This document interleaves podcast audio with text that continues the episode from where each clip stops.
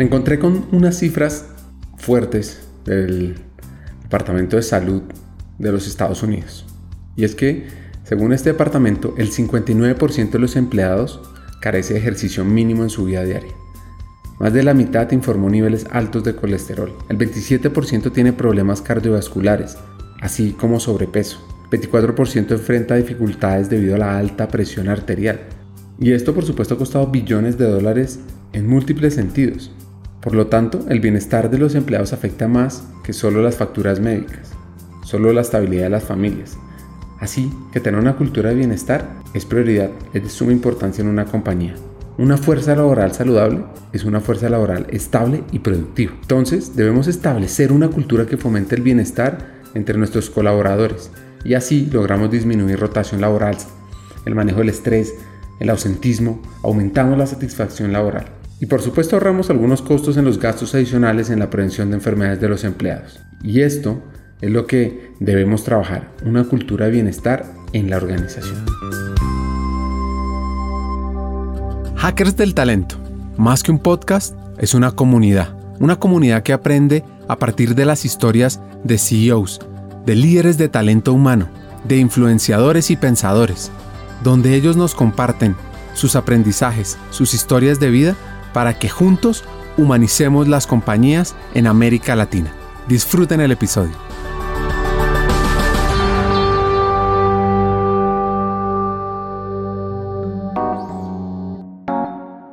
Nuestra hacker de hoy se llama Isela Hernández. Es la vicepresidenta de talento humano para las operaciones de Walmart, México y Centroamérica, donde básicamente emplean alrededor de 190 mil personas, siendo uno de los principales empleadores de la región, donde además el 55% son mujeres.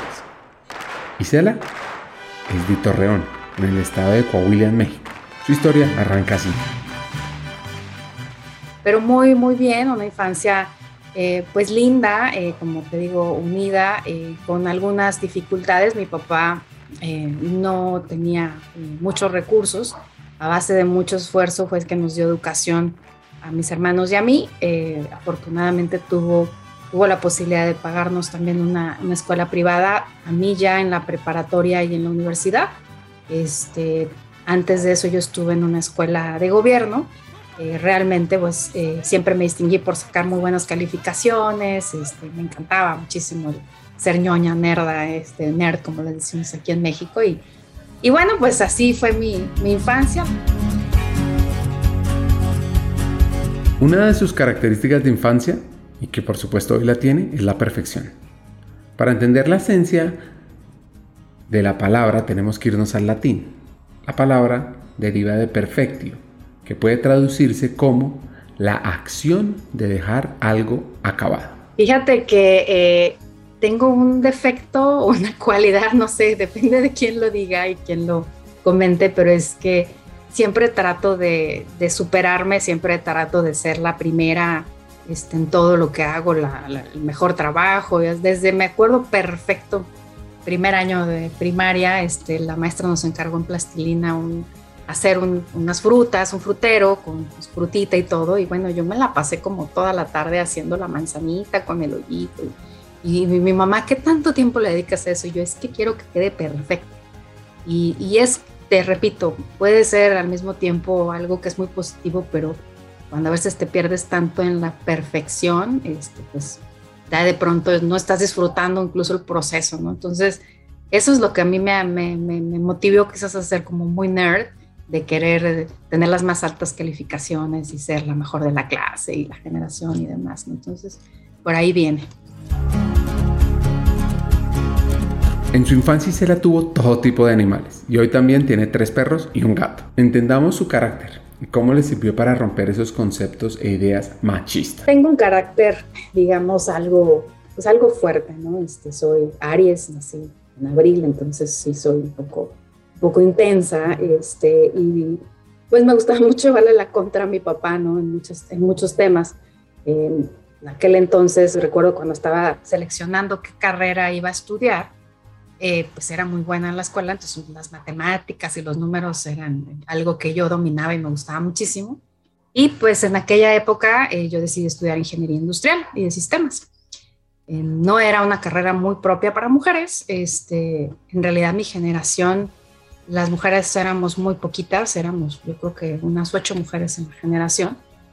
Y mi papá recuerdo perfecto cuando le dije, voy a estudiar ingeniería. Ay, no, mijita, ¿por qué vas a estudiar ingeniería? No, este, eso es algo bien complicado, eso es para hombres. Y ahí fue el primer que yo recuerdo en mi vida, este, así de, eh, por decir, el soporte a las mujeres, el desarrollo de talento femenino, es decir, ¿cómo? O sea, me vas a decir que no puedo estudiar eso porque soy mujer, sí lo voy a estudiar. Y fue así como un ir y venir, fue un tema bien complicado. Al final accedió porque me vio como que estaba muy decidida y no tenía argumentos para decirme que no porque me iba muy bien en las matemáticas y en todos los números. Entonces, finalmente dijo, bueno, estudia eso, pero no te va a servir de mucho porque al rato te vas a casar y pues, todo lo que te desgastaste y lo que estudiaste y demás pues, va a ser así como que tirado a la basura. Bueno, pues perfecto, ¿no? Y, ya, pues finalmente estudié esa carrera, me encantó y, y creo que a la larga también ha sido algo que me ha dado la oportunidad también del crecimiento y el desarrollo que he tenido en una organización, las bases que obtuve precisamente estudiando también esa, esa carrera. Al final, sus padres la apoyaron para que se fuera por ingeniería. Le encantaban los números. Pero por ese momento no se le pasaba para nada por la cabeza el mundo de talento humano. Entró al TEC de Monterrey, ingeniería, y lo que más le motivaba era pensar fuera de la caja.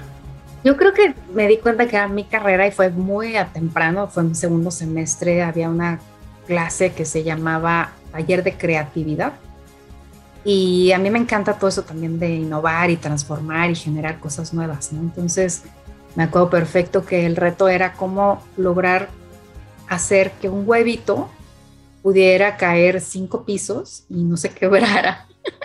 Entonces estábamos inventando y dando un montón de cosas desde, oye, ay, bueno, no se vale que lo cosas y cosas así, no, tiene que ser un huevito fresco. Pues ya sabes que si lo pones en harina, que si lo pones en, papel así, que no le pase nada. Yo me acuerdo que yo lo puse en harina y, y, lo había probado y no se había quebrado, pero el día del examen sí se quebró.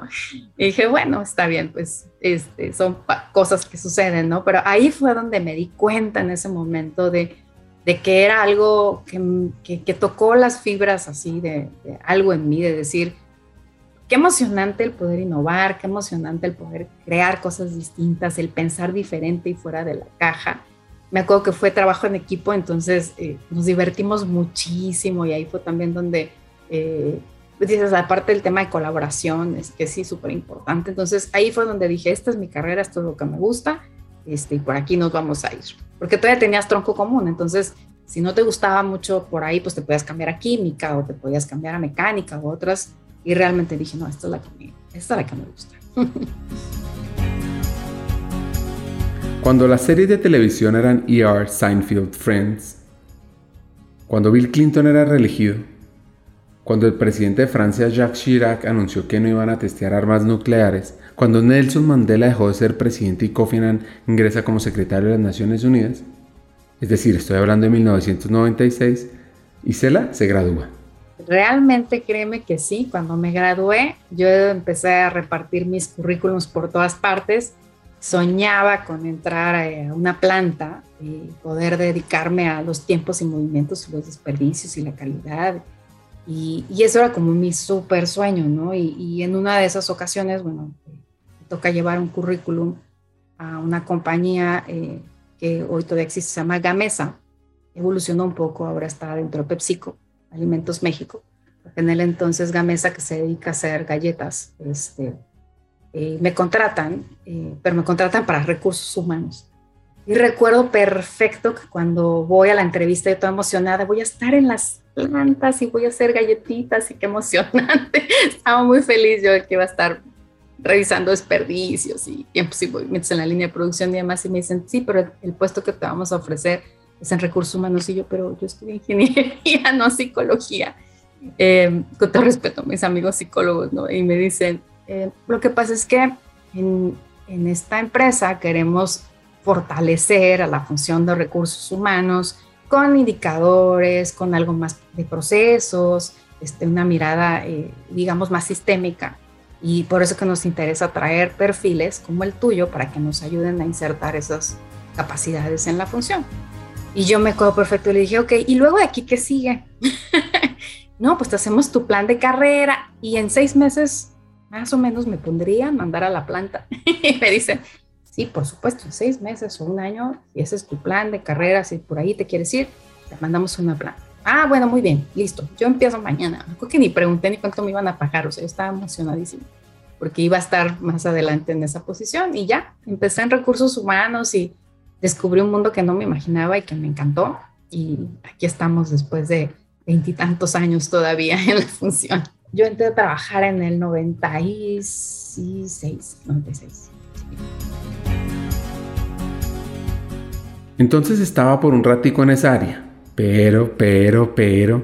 Sí, yo en realidad dije, como te comentaba, o sea, esto es algo que es como un trampolín.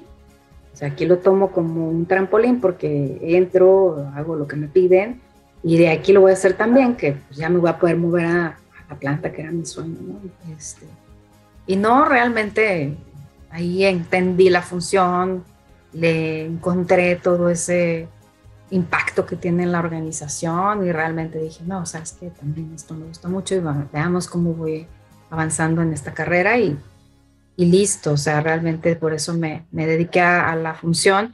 Tuve la oportunidad después, más adelante, de un poco, digamos, vivir mi sueño frustrado de estar en una planta porque me tocó unos años después ser gerente de recursos humanos para, para una planta. Y bueno, pues ahí ya sí, ya estaba yo, pero bien soñada, ahora sí ya estaba en, en las líneas y como era ingeniería, ingeniera, pues tenía curiosidad y veía, oigan, ¿y por qué el desperdicio? a ver, explícame por qué la calidad. Entonces ahí viví un poco mi sueño frustrado de estar en una planta, pero ya desde, digamos, el soporte a, la, organización de, de la función de recursos humanos.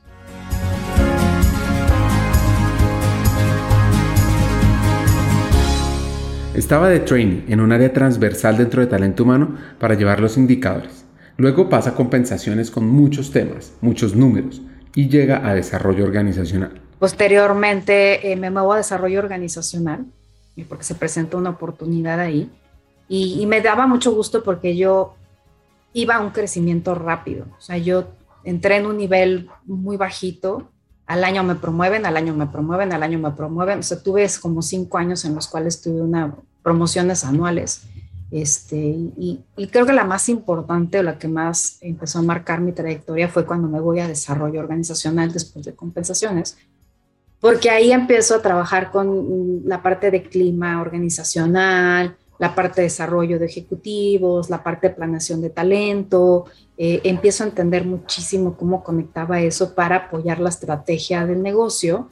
Y bueno, pues realmente el mayor orgullo y reconocimiento que recibo es que mi posición era una, una, posición de mando medio en aquel momento y empiezo a hacer las cosas tan bien que, que, que la revalúan y la, y la, convierten en una gerencia. Entonces es ahí donde a mí me promueven eh, como gerente eh, de desarrollo organizacional y pues fue como el primer paso importante eh, en mi carrera. Eh, ya es cuando ya te dan un coche porque eres gerente, ciertas prestaciones, entonces pues ya estaba yo como muy, muy orgullosa y muy contenta, muy contenta de eso, ¿no? Y ahí estuve. Estuvo ahí dos años, regresé a compensación, pero ya como líder. Una reflexión aquí interesante. Y me tocan hacer muchas políticas y procedimientos y dentro del área de recursos humanos creo que quizás me van a entender mis colegas, es una de las más odiadas es la de compensaciones, porque nos toca ser como muy muy jueces, ¿no? Porque hacemos las políticas y le decimos que no al que quiere que, que lo promuevan o que le den un incremento por X o Y razones, o bien sí también ayudas, ¿no?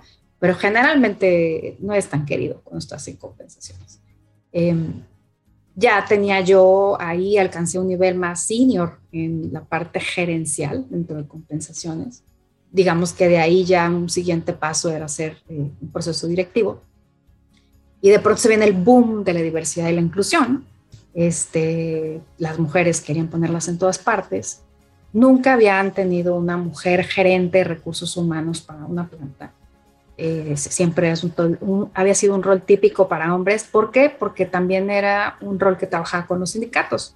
Y bueno, pues el tema sindical en, en México pues, no es tan sencillo. y es un poco rudo y bueno, pues es, tienes que tener un perfil, ¿no? Como para estar ahí. Se les ocurre que pues Isela había estudiado ingeniería industrial, algo le debía entender a las plantas, este, y esa es la primera ocasión en que me invitan a una planta. Te voy a confesar que fue un reto, porque yo llego a esa posición en una gerencia senior.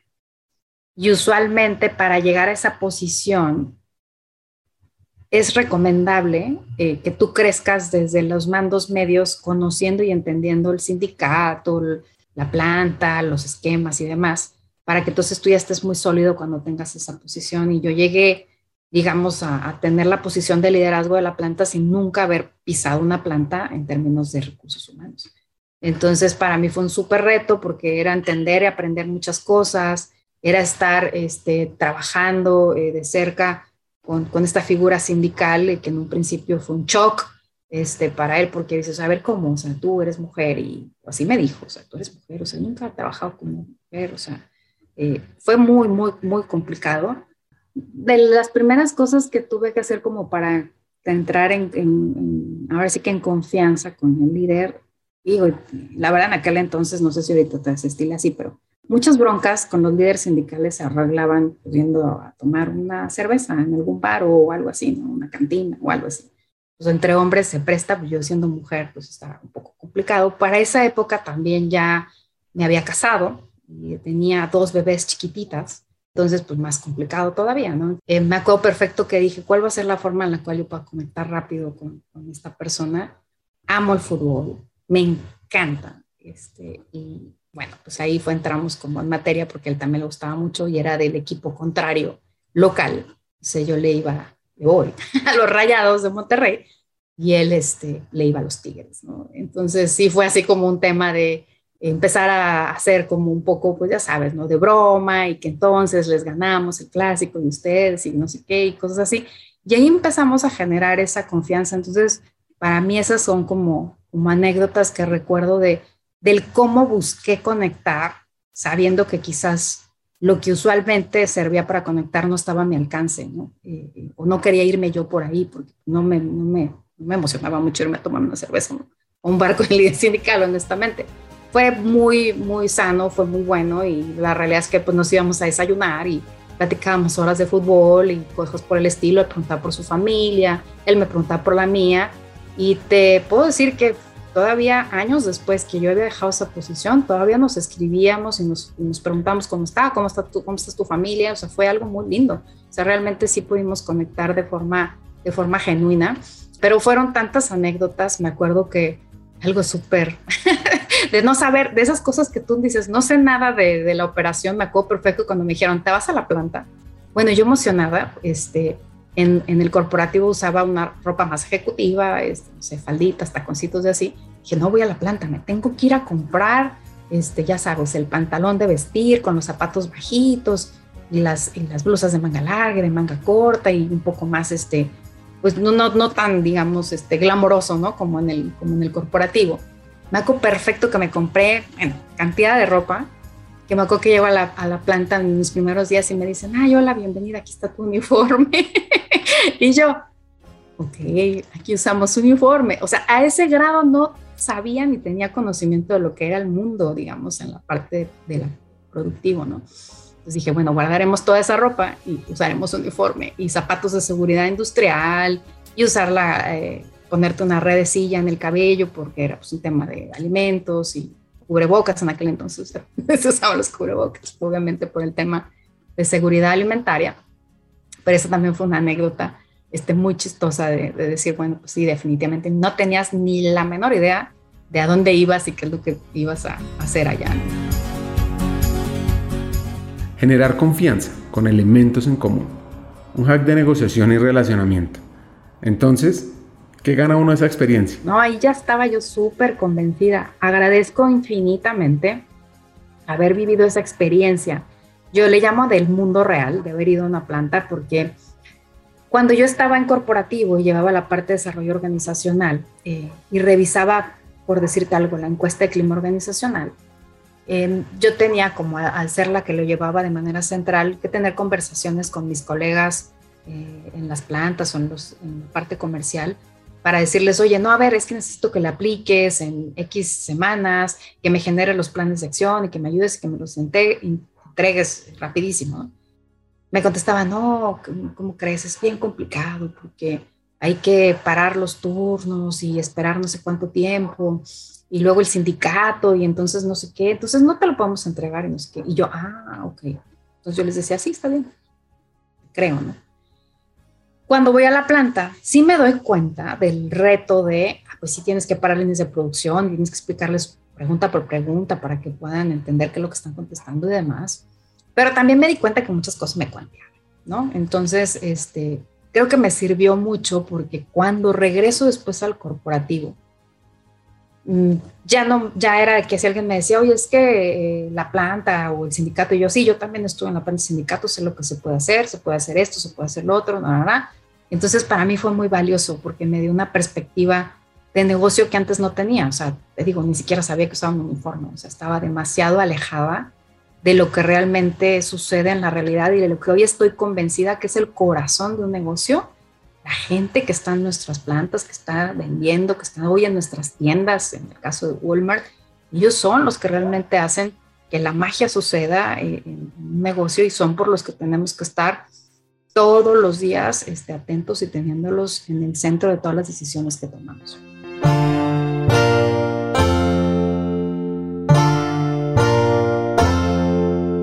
En la planta estuvo dos años, regresa al mundo corporativo como la directora de desarrollo organizacional. Tenía 35 años y ya había cumplido una parte de su sueño. Le incluyen nuevos retos para liderar 11 plantas, centros de distribución, temas de transporte, todo el tema de talento. Y el último reto en PepsiCo antes de irse fue el siguiente. Gran ambiente laboral. Y de ahí se me abre el reto, que fue el último que viví en PepsiCo, eh, de ser la directora eh, de recursos humanos para el área comercial con el gran reto de fusionar. En aquel entonces eh, el, área comercial estaba separada en dos grandes ramas, la parte que veía ventas de talle y la parte que veía ventas eh, eh, mayoreo y autoservicio. Eran dos direcciones. En temas de eficiencia y productividad, lo que hacen es que pues, fusionan las posiciones y deciden que solo sea una cabeza senior que lleve toda la parte comercial de los tres canales de la compañía. Entonces me da la oportunidad de ser yo la primera que tomara esa posición. Eh, tampoco nunca, había, nunca habían tenido una mujer en esa posición de liderazgo en la parte comercial. Y pasé ahí tres, cuatro años este, llevando esa posición, también inventando este, diferentes procesos, transformando. Eh, realmente muy, muy orgullosa, muy contenta. Eh, mucho también porque en esos últimos años, al tener ya esas posiciones de liderazgo, eh, se, tenía la oportunidad también de desarrollar al talento femenino, me convertí en una embajadora también, digamos, de ese, de ese tema, de cómo empoderar a las mujeres, de cómo hacer que, pues se crean, que tienen el potencial y la capacidad de llegar hasta donde quieren. Eh, y llevaba muchos, llevaba varios procesos, este, foros en donde tenía la oportunidad de llevar, dar pláticas a más de 300 mil personas este, precisamente con estos temas ¿no? de empoderamiento y, y, apoyando mucho la parte de diversidad e inclusión. Entonces, digamos que ahí este, pues sucede todo ese ciclo. Entonces aparece Walmart. Oigan estos datos curiosos. Esta empresa fue fundada por el billonario Sam Walton, quien casi fue despedido de un trabajo en JCPenney les voy a contar otro dato. Es difícil evitar comprar en Walmart, porque es que el 90% de la población de los Estados Unidos vive a menos de 10 millas de una tienda de Walmart. La empresa emplea 2,2 millones de asociados en todo el mundo. Y desde hace más de tres años, Isela está en Walmart, México y Centroamérica. Todas las posiciones en, en PepsiCo. Ya había hecho, me faltaba, se casó una y todas las demás ya las había realizado entonces ya me sentía como muy ya en, poco retada, sentía que ya tenía que buscar algo distinto. Y en, bueno, en aquel entonces este, empiezo a preguntar, oye, eh, alguna de esta compañía, cuáles son las posiciones que están, como que me empezó a acercar con headhunters, un poco entender cómo estaba el, mercado.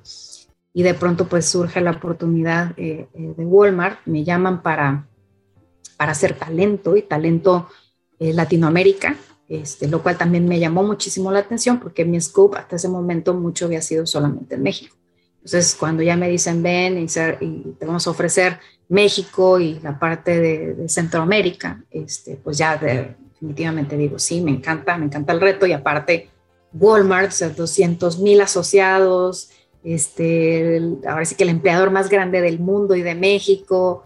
Dije, bueno, o cambiar de consumo a retail, dije, creo que puede ser un paso muy, muy bueno para mi carrera y, y sin más ni más, este, pues lo decidí.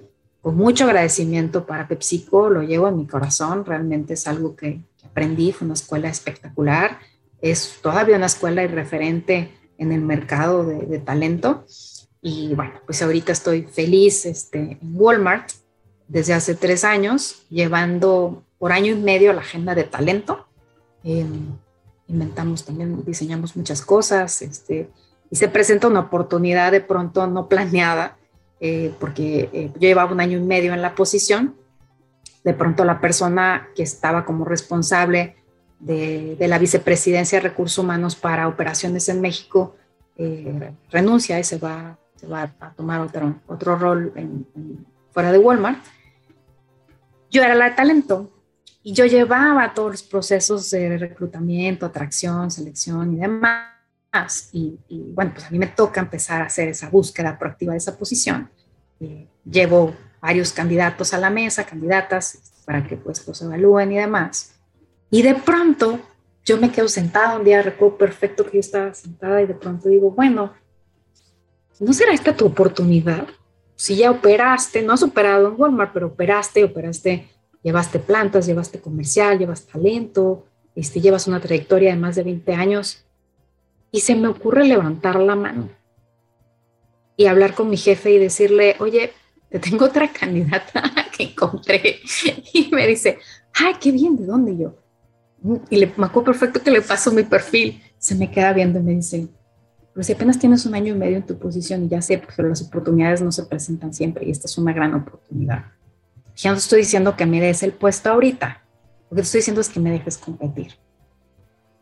Me dice, bueno, está bien, te voy a dejar competir, si no quedas, seguro te van a dar un sub, una gran, te vamos a dar una gran retroalimentación este, y te va a servir para tu futuro crecimiento. Buenísimo. Entonces, pues ya me voy a entrevistar con, con el cliente, el que lleva, digamos, el rol de operaciones en Walmart, que es a quien le va a se le iba a dar servicio. Me entrevista Guy, el CEO de, la organización, ya me conocía, pero pues me, entrevista ya, digamos, como candidata para esa posición.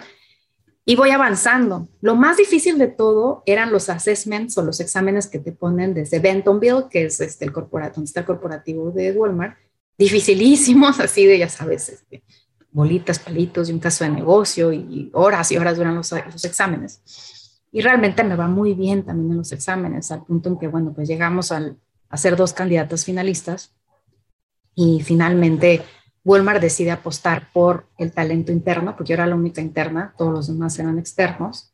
Y, bueno, pues se me da la noticia en pandemia, eso fue el año pasado, este, que pues quedaba yo en la posición y, y eso fue todo un gran reto también porque el tener un equipo nuevo, el ser promovida este, en una posición de mayor responsabilidad y demás, de manera virtual, pandemia, con restricciones de movimiento y demás, realmente fue un Hagamos una pausa. Hackers del Talento busca humanizar las compañías, compartir experiencias y mejorar la realidad laboral en Hispanoamérica.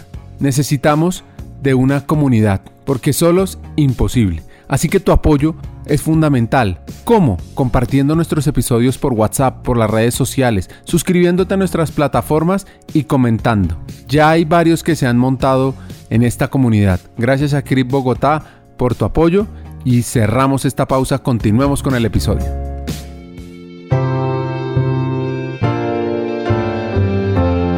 Isela debe tener en cuenta más de 180 mil personas desde que arrancó la pandemia. Imagínense eso, tener a cargo 180 mil personas. Mira, bajo mi responsabilidad, yo llevo toda la agenda de talento para eh, todas las tiendas, clubs y centros de distribución de Walmart. Estamos hablando de 2.600, 1.700 tiendas aproximadamente, más todos los centros de distribución y fulfillment center.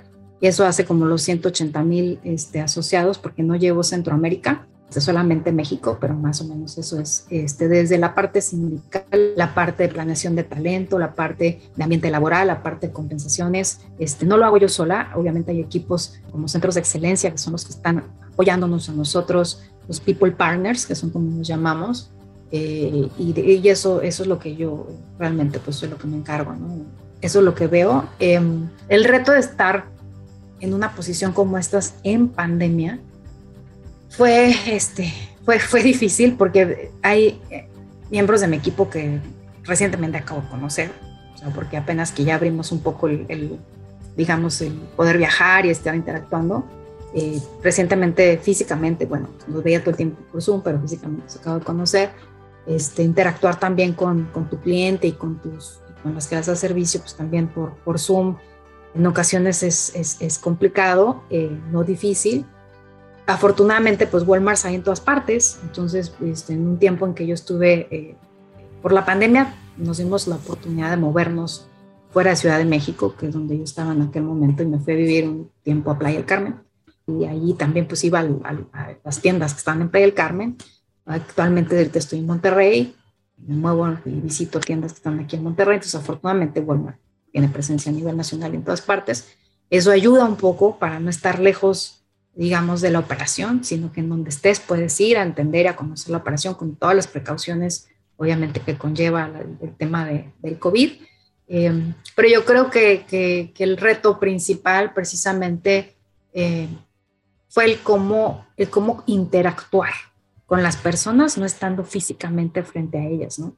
Independientemente del Zoom, o sea, pues tienes también las llamadas, este, WhatsApp, o sea, tienes un montón de cosas por las cuales puedes interactuar, Em, creo que eso es lo difícil. Eh, antes, cuando tú estás, estábamos en la oficina, pues te parabas, caminabas, veías a alguien, interactuabas. Eh, y hoy no, o sea, hoy tienes que, yo al menos mando un WhatsApp, oye, ¿estás disponible? Sí, ah, te marco. Oye, no, pues estoy en Zoom. Ah, bueno, me marcas cuando puedas. Es ahí un poco el tema que, que se complica a lo mejor, pero no es imposible. Eh, no es imposible y afortunadamente tuve la gran ventaja de que se preparó muy buen onboarding para mí. Este, y tuve la oportunidad también pues de, de, aprender cosas virtuales y como te decía, pues afortunadamente pude ir a varias tiendas de manera presencial y eso ya terminó como de habilitarme en esta posición. Sí, ¿no? Y ya terminabas trabajando, bueno, yo al menos sí terminaba cansadísima porque de forma virtual empiezas tu día y es vas una tras otra, una tras otra, o sea, no tienes casi oportunidad de levantarte ni siquiera tres segundos porque los Zooms están ahí uno al lado del otro, ¿no? Y yo año pasado recuerdo perfecto, 7 de la mañana, 7 de la noche, este, y sábados y domingos, no todo el día, pero sí estar revisando porque sí, sí de pronto se puso compleja la agenda. Creo que hoy estamos entrando ya en una como normalidad y más que estamos por entrar a un tema híbrido, creo que eso ya nos permite organizarnos un poco mejor y y balancear mejor el tema de también por la parte de calidad de vida.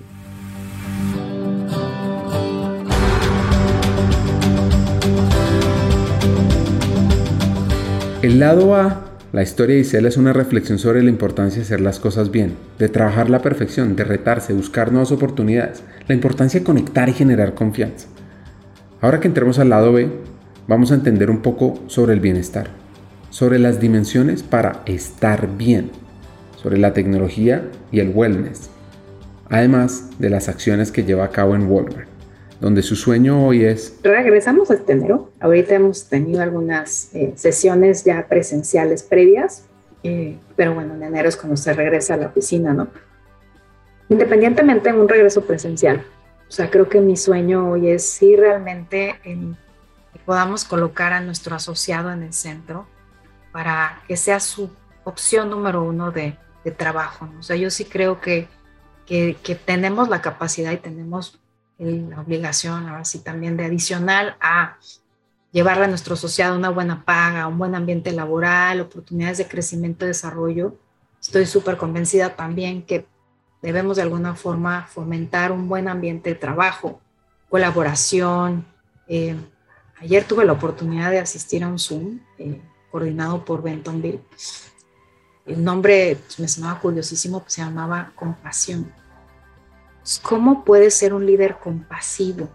cómo eres un líder que, que entiende, es empático, escucha y al mismo tiempo te tienes un autocuidado eh, en relación a hacer tu pausa, respirar, ser consciente de tu entorno. Entonces mi sueño es ese, cómo, cómo podemos convertirnos en una compañía que sea tan balanceada que por un lado esté orientada con los resultados, el negocio, la productividad, eficiencia y demás, pero por otro lado esté totalmente enfocada en nuestro asociado, en lograr que, como la pirámide de Maslow, tenga todos sus temas básicos resueltos, salario, este, desarrollo, etcétera, pero que sí alcance a llegar al punto más alto de la pirámide de Maslow, que es la autorrealización.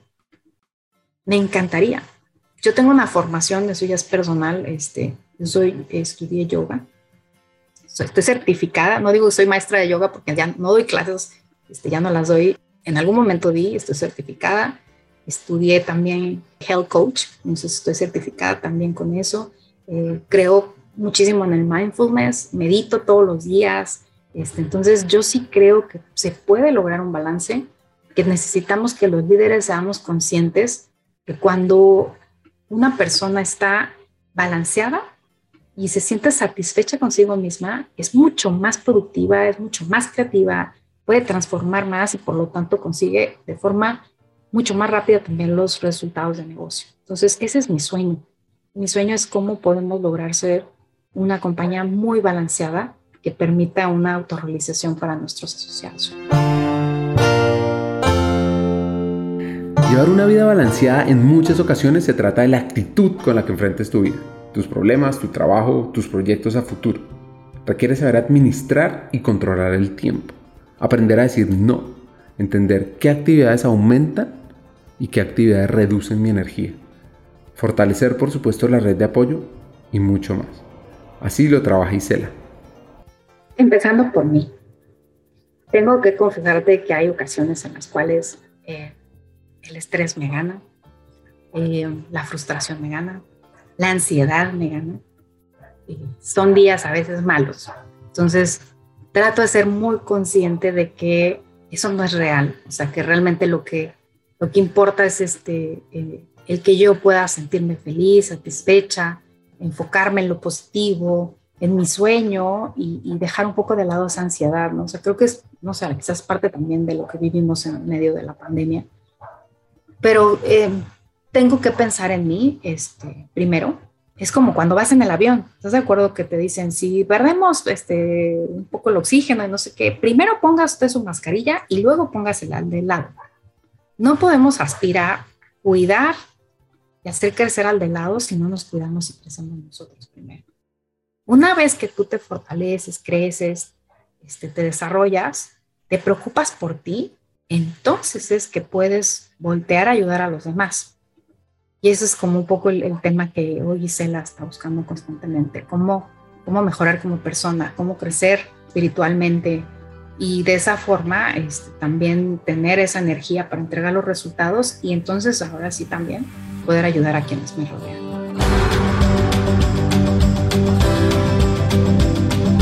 Ahora, ¿cómo se escala esto teniendo en cuenta que debo llegar a 180 mil empleados. En México somos este, 200, México, Walmart México Centroamérica somos poco más de 200 mil, incluyendo Centroamérica. Particularmente en México sí somos 100, 180 mil. A veces es complejo, eh, Ricardo, porque es como estar empujando un elefante. es tan grande, es tan, tan grande, que estás empujando al elefante literal. Pero es como, ahora sí que Roma no se hizo en un día. Tienes que ir colocando ladrillito por ladrillito.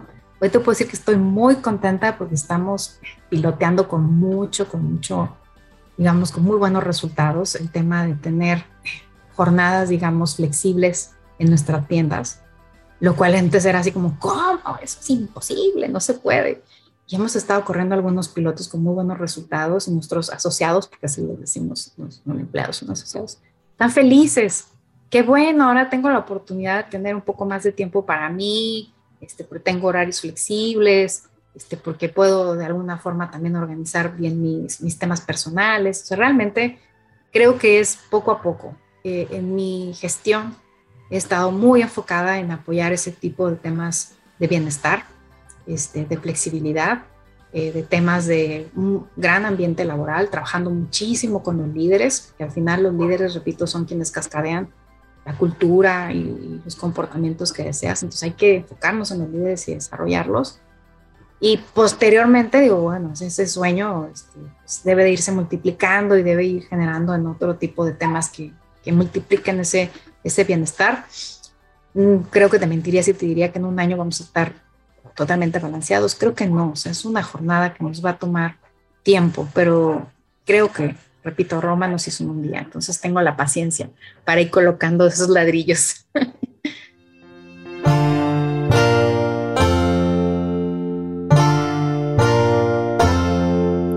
Roma no se hizo en un día. Esta frase que dijo el conde de Flandes en Bélgica es una lección para los tiempos ágiles que vivimos hoy, donde poco a poco se convierte en mucho Trabajando día a día se pueden lograr grandes hitos en el largo plazo. Y este cambio de mentalidad hacia la flexibilidad, hacia el balance, requiere tiempo. Volviendo a Isela, hay unos puntos clave. Eso me ha funcionado, o sea, ser alguien que es congruente y que lo vive. Si yo te dijera, oye, es buenísimo meditar, pero no medito y realmente no es algo congruente. Entonces yo hablo de lo que me funciona y lo comparto con mucha pasión y con mucho entusiasmo.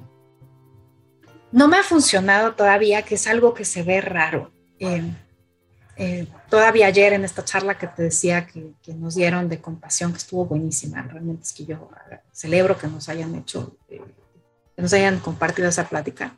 Compañeros que me escribían, oye, pero está súper raro esto. O sea, ¿por qué nos están compartiendo esto? O sea, hay un negocio que correr, tenemos que entregar los resultados, los indicadores. Y yo, sí, pero, o sea, date cuenta, o sea, si alguien está súper bien físicamente, emocionalmente este, y demás, se va a sentir tan motivado que va a multiplicar esos resultados. A lo mejor te da un resultado de, de dos, pero pues si alguien está balanceado y demás, te va a dar resultado de diez. Entonces, eso es lo complejo, o sea, como, como demostrar que esto, pues, si lo quieres ver así, también es negocio. O sea, es algo que ayuda a las organizaciones, tener eh, eh, empleados, en nuestro caso asociados, este, balanceados, equilibrados, sin lugar a dudas te da la oportunidad de tener gente que toma mejores decisiones, que, es, que, entrega mejores resultados y que, está feliz. Te tenemos noticias este año. Vamos a sacar nuevas cohortes en la Academia Hackers del Talento. Este es un programa de formación que busca llevar al siguiente nivel a los futuros líderes de talento humano en América Latina. Los profesores son los mismos hackers. Los estudiantes son fuera de serie. El modelo educativo es increíble con múltiples recursos y acciones para humanizar las empresas y las personas. Si quieres saber más, escríbenos por LinkedIn en Banza, me buscas a mí, a Ricardo Pineda Vila, también en nuestra página web banza.co. Sigamos con el episodio.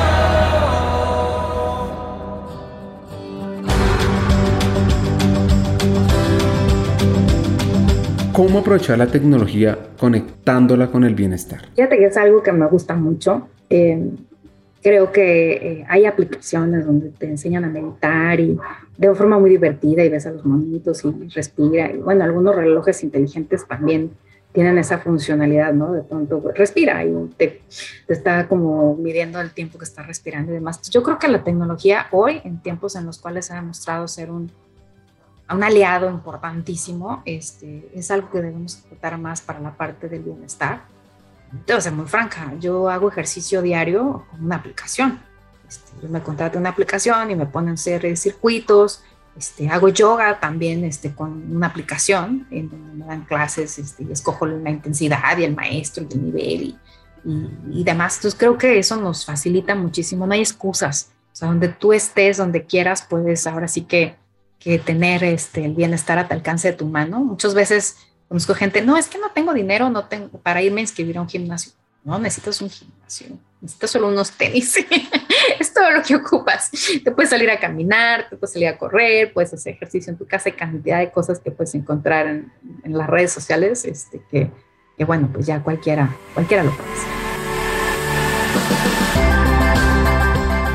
Debemos trabajar la buena alimentación en el deporte, sí o sí. Sí, coincido totalmente, de verdad créeme, o sea, es, es, es como un seguro a largo plazo. Eh, vas a, te vas a enfermar menos, vas a pagar menos consultas, menos visitas a doctores, vas a tener una mejor calidad de vida. Cuando te enfermes, quizás pues vas a sobrellevar mejor esa enfermedad. Pero sí, yo desde que estudié la parte de health coach, eh, desde ahí me entró como el tema de eh, balancearme y comer vegetales y frutas, carbohidratos y proteínas. Para cerrar, un par de hacks. Haz lo que te haga feliz. Eso es lo que me, un, mi mejor amigo me lo ha dicho. Haz lo que te haga feliz. Y siempre que coincidimos y platicamos, dice, ¿estás contenta? Y yo sí, sí estoy contenta. Y entonces me dice, haz lo que te haga feliz, porque eso al final de cuentas es lo que pues, te va a hacer que todas las noches te vayas a dormir a la cama satisfecha de que llevaste a cabo, hiciste o tuviste un, un gran día, un buen día, ¿no? Entonces, Creo que ese, ese es un, un, muy buen consejo que mi mejor amigo me, me, dio. Y yo lo que le aconsejo a la gente, eh, pues básicamente es también el cómo aprendes y desaprendes. Es una capacidad, y yo se lo digo a mis hijas, ¿no? Porque ellas dicen, ya quiero terminar la escuela y ya quiero dejar de estudiar y nunca jamás aprender nada. Y le dije, oh, no. Y dije, esto no se acaba nunca. Y, y, realmente lo mejor que puedes hacer es darte cuenta que, que lo que aprendiste a lo mejor ya se hizo obsoleto, que lo tienes que desaprender y tienes que aprender cosas nuevas. Y así constantemente, es un ciclo.